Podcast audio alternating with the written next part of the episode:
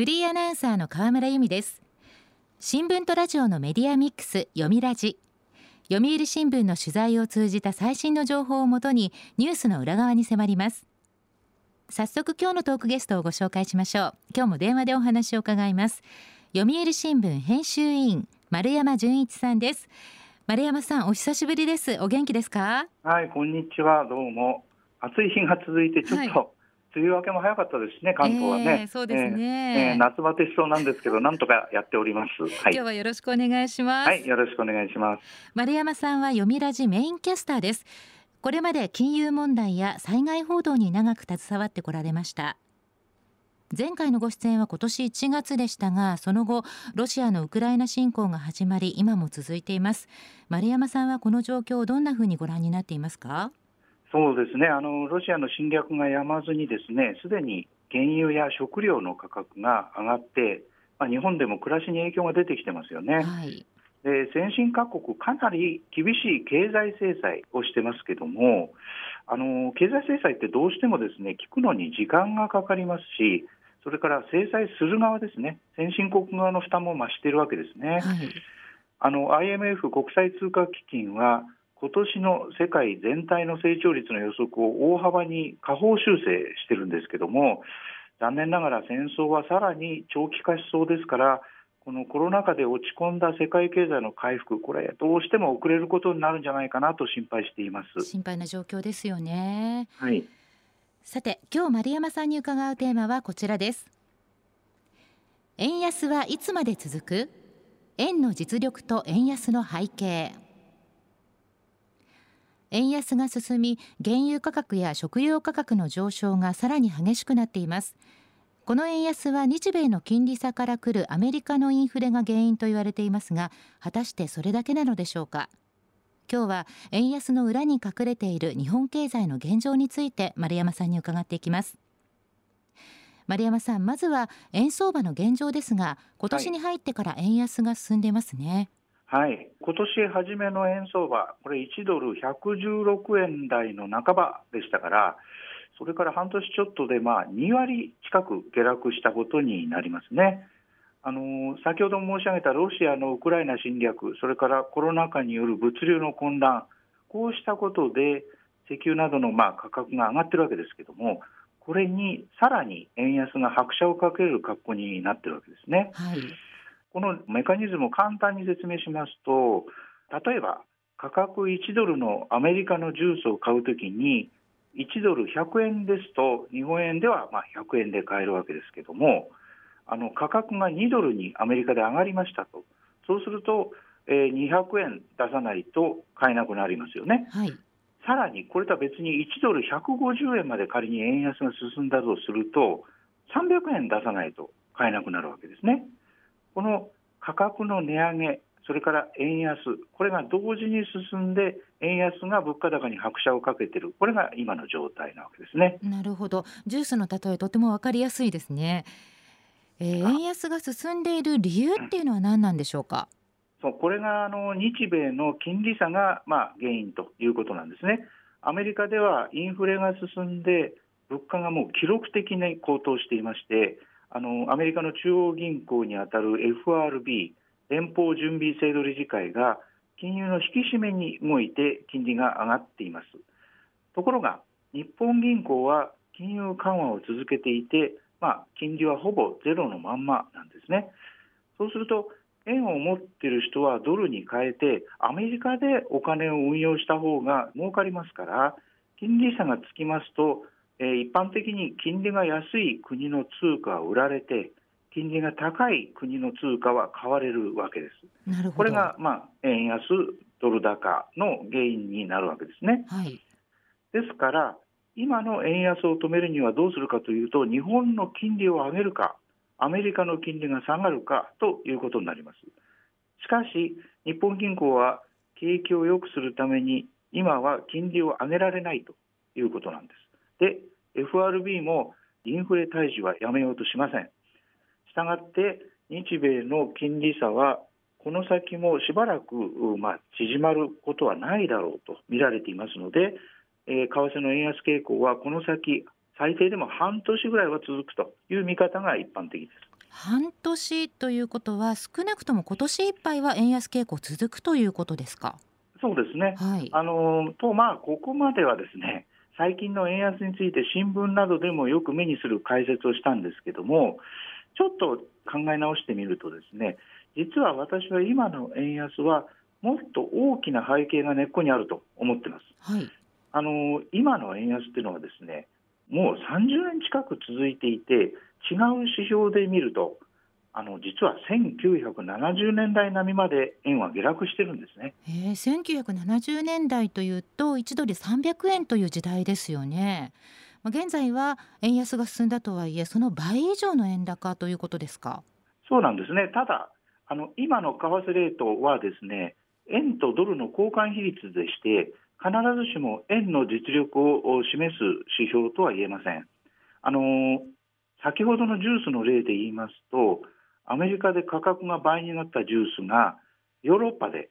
1ユーロのまんまだとしたらですね、まあ、あのユーロとドルの為替レートっていうのはほぼ同じでつまり1ドルはほぼ1ユーロですから日本円ではまあ100円で買えることになります、はい、この場合ですね対ドルでは円の価値は落ちたとしてもユーロに対して落ちたとは言えないわけですよね。こうしたことを踏まえて特定の通貨との交換比率とは別にですね、諸外国の物価や貿易の量などを踏まえて総合的に円の実力を示す為替レートこれがあるんですよ。でこれのことを実質実行為替レートと言います。で私が先ほど1970年代並みに下がったと言ったのはこの円の実力を示すレートのことなんですね。実質実行為替レート、まあ、今の円安が始まる前から円の実力の低下はすでに始まっていたということですね。はいあの実質実行為替レートで見ますと円は1995年4月が円高のピークでそれ以来ほぼ一貫して下落し続けてるんですね。あの2010年を100とするとですね最も円高だった、えー、95年4月には150だったのに、えー、2022年6月の時点では59.16です。つまり為替が1ドル360円から変動相場制にまあ移行する300円台というような時この1971年8月は58.41でしたから59.16と58.41そんなに変わらないとつまり変動相場制に移行する前51年ぶりの水準に実質実行為替レートは下がっているというわけなんですね。51年ぶりですか。はい。この結果、平均賃金を比較してみますと、もう欧米にはとっくに水を開けられてまして、実は韓国にも逆転されているわけですね。そうなんですね。はい。あの円の実力はこの実質実行為替レートと似た指標なんですが、この購買力という物差しでも低下しています。あの世界中で売られているマクドナルドのビッグマックの価格を比べてみますと、アメリカで今、5ドル81セントのビッグマックはですね、まあ、1ドル138円で計算しますとですね、800円ということで、日本の今価格は390円ですから、その倍以上になります。これは円の実力が低下して、日本が貧しくなっている、円の実力が下がっていることの裏返しと見ることもできるわけです。なるほど日本人としてその日本はビッグマックが手軽な値段で食べられると喜んでばかりはいられないということですね。そうですねあの最近はですね日本が海外市場で買い負けるようになっています。えー、代表例はマグロでですねあの寿司の文化が広がって需要が増えた中国などアジア諸国に高く買われてしまうケースが出てきています。はいあのまた焼肉ブームであの中国はですね高級焼肉の需要も急増していましてそこに大量に買われてしまう、はい、もちろん中国の業者より高い値段をつければ日本は手に入れることができるわけですがあの高い値段で仕入れても高い食品を食べる余裕がある人がいなければ売れませんよね日本の国内に、はい、あの日本は経済がなかなか上向かず賃金が上がっていないということがありますのでバブルの頃は食べられていたものが今は手が届かなくなってしまうということになってきてしまっているわけです。なるほど。少し視点を変えてみることで円安の背景分かってきました。読みラジ今日のトークゲストは読売新聞編集委員丸山純一さんです。テーマは円安はいつまで続く？円の実力と円安の背景。円の実力は1995年4月をピークにほぼ一貫して下落し続けていて今はピークの半分以下になっているという前半のお話でした。後半も丸山さんよろしくお願いいたします。はいよろしくお願いします。丸山さんこんな風に円の実力が下がった理由を教えてください。はいあのー、景気を良くするために政府がですね、まあ、意図的に円安を進めてきたということが最大の理由です。で円安になるとですね製品を輸出しやすくなります。それで自動車産業など日本を代表する輸出産業の景気が良くなる。そうするとあの日本の景気全体も良くなるということで政府は円売りの為替介入をしてですねこれまでずっと円を意図的に安くしてきたわけですね。なるほど。円安でまあ、円の価値が下がるんですけれども、物の価値は相対的に上がって、普通ならこれ、ずっと続けるとインフレになるんです、で金利は上がってくると、しかし実際はそうはならずに、ですね日本ではデフレと不景気が続きまして、まあ、働く人の賃金が上がりませんでした。で賃金が上がらなければ物は売れません。物は売れないので値上げがしにくくなってデフレがなかなか解消しません。で金利が安くてもお金を借りて家を買おうとか、まあ、企業だと工場を建てようとか、こういう動きがなかなか進まず、日本の経済成長が、まあ、あの目論見通りに進まなかったということですね。でこの結果、円安から円の実力が下がるというところにつながってしまったわけです。こういった傾向が続くとどうなるんでしょうか？はい。あのこの20年ほど日本ではまあ賃金が他国に比べて上がっていないため1人当たりの名目 GDP 国内総生産は、えー、1995年世界3位だったんですが2020年にはもう24位まで下がってしまっているんです。はい、あの今ですねウクライナ危機で先ほども述べましたように世界的な食料不足が言われてますけども日本はまだ経済力がありますから今のところですね、まあ、麦は値上がりはしてるんですけれども、まあ、必要量は買うことはできてるわけですね。それから新型コロナ、またあの感染拡大が広がってきましたが、このワクチンですね、これはあの日本は国民すべての分を買い付けることができているわけです。そうですね日本は小麦をアメリカやカナダなどからしか買っていません。あのウクライナやロシアから買っていないんですけれども、途上国は価格が安いロシア産を買っていましたので、今、食料が実際に足りないと、食料不足の危機に直面しているわけですね。またワクチンについては一気に買い付けできたのは国がまとめて買ったわけですけれどもその国の財政力これが豊かだとみなされている国ほど信用があって一気に大量に買うことができるわけです。日本の場合ですね国の借金が1000兆円を超えているのになんで信用があるのかとお思いかもしれませんけどもそれは日本に経済力があって円という通貨がまあ信用されていて国債借金ですね、え国が国債を大量に発行しても日本は大丈夫だと日本は借金を踏み倒すことはないだろうというふうに世界が見なしてくれているからこういうことができるわけです。はい、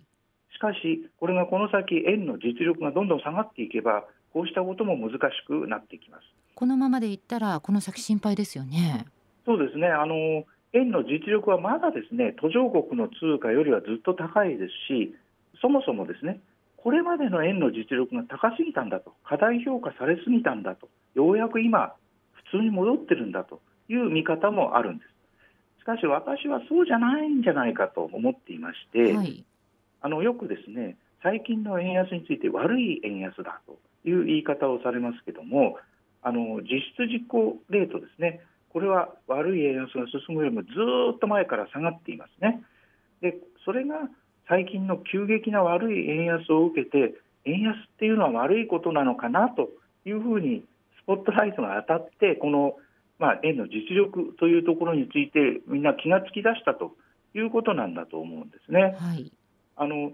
まあ、気がついてみますと以前からこの円の実力が下がっているというのはまあ、交換レートの話だけの悪い円安という話よりもずずっと根が深い問題だと思います。なるほど。今後どうすればいいんでしょうか？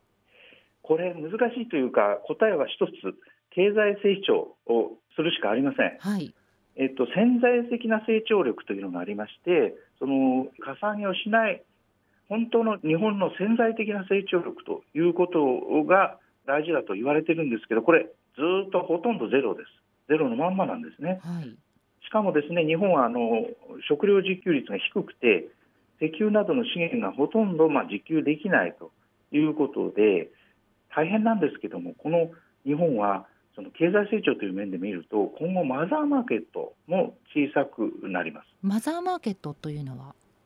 このマザーマーケット、まあ、直訳していいんですが母国の市場ということで、はい、外国からなかなか侵されにくいという特徴がありますあの日本は人口が1億人以上いてしかも割と余裕があって自由にお金を使える中流家庭が多くいるという恵まれたマザーマーケットをずっと持っていたんですね。したがって企業は国内だけでも製品が売れれば無理に輸出をしなくてもですねなんとか食いつないでいくことができたわけです。しかしですねこのグローバル化と少子化による人口減で、まあ、日本の国内の市場マザーマーケットは縮小していきますし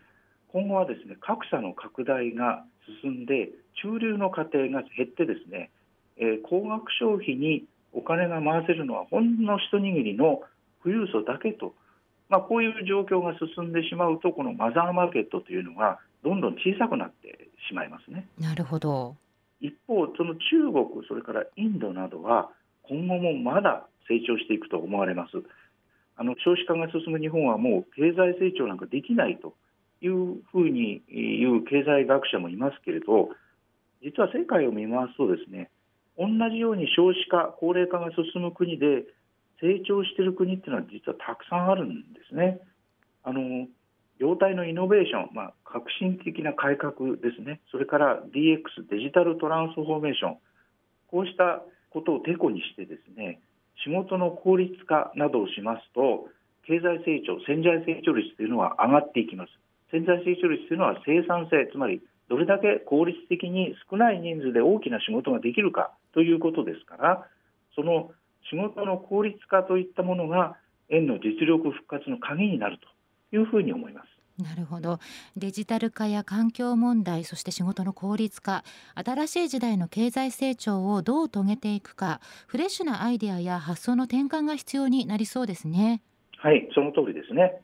今日のトークゲストは読売新聞編集委員丸山純一さん。テーマは円安はいつまで続く円の実力と円安の背景でした。丸山さんどうもありがとうございました。はいありがとうございました読みラジラジオワイティーン。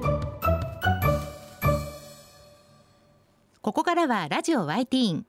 このコーナーは読売中高生新聞の投稿面ワイティーンと連動。10代のリアルな声をお届けします。読売中高生新聞では専用のスマホアプリ y ティーンを通じて全国の読者から中高生の生活にありがちなあるあるを大募集しています。ラジオ y ティーンは中高生新聞の愛読者である通称ワイタミから寄せられた面白い意見を紹介していきます。ここで紹介した意見は中高生新聞の投稿面で開催中の投稿レース YT 杯でのポイント。3個けが加算されます。ワイタミの皆さんぜひ頑張って投稿してくださいね。ラジオワイティーン今日のテーマはこちらです。デートはどこへ？夏ですね。この暑さを吹き飛ばしてティーンのみんなは一体どんなところでデートをしているんでしょうか。理想のデートコース妄想のデートプランはと聞いてみました。では早速ティーンの投稿をチェックしていきましょう。埼玉県高校1年の女子月明かりさんのデートはどこへ？浴衣着てお祭りデートしてみたい。そして真っ暗な中で二人きりで花火を見てドキドキしたい。かっこあくまで理想ですが。いいですね。浴衣でお祭りデート。そして花火の鑑賞。完璧な夏のデートプランですよね。虫に刺されないように虫除けもしっかりしていきましょう。まあ理想ということですけども近い将来絶対できますよ。できるって信じよう。では続いての投稿です。神奈川県高校1年の男子コンダクター国さんのデートはどこへ？お家でお菓子でも食べながらのんびり勉強とか一緒にしたい。想像でしかないけど。こちらはインドア派。自宅で勉強デート。これもいいですね。夏だからアイスとか食べながらね。勉強なんて全然はかどらないでしょうね。でもねこちらも想像でしかないっていうことですから絶対できますよ。できるって信じよう。では続いての投稿です。京都府中学2年の女子。焼きたてパンさんのデートはどこへ？友達とのデートは最近はカラオケがブーム。友達と遊ぶのだってもちろんデートです。OK ですよ。最近はカラオケがブームということですが焼きたてパンさんはどんな曲を歌うのかな？夏休みはカラオケも少したっぷり楽しめるんでしょうか？たくさん歌ってたくさん笑って友情を深めてくださいね。では最後の投稿です。神奈川県中学1年の女子クラーフラーさんのデートはどこへ？土日はショッピングモールが多いです。放課後は家までついていきます。ちなみに友達と毎日デートしてますってことです。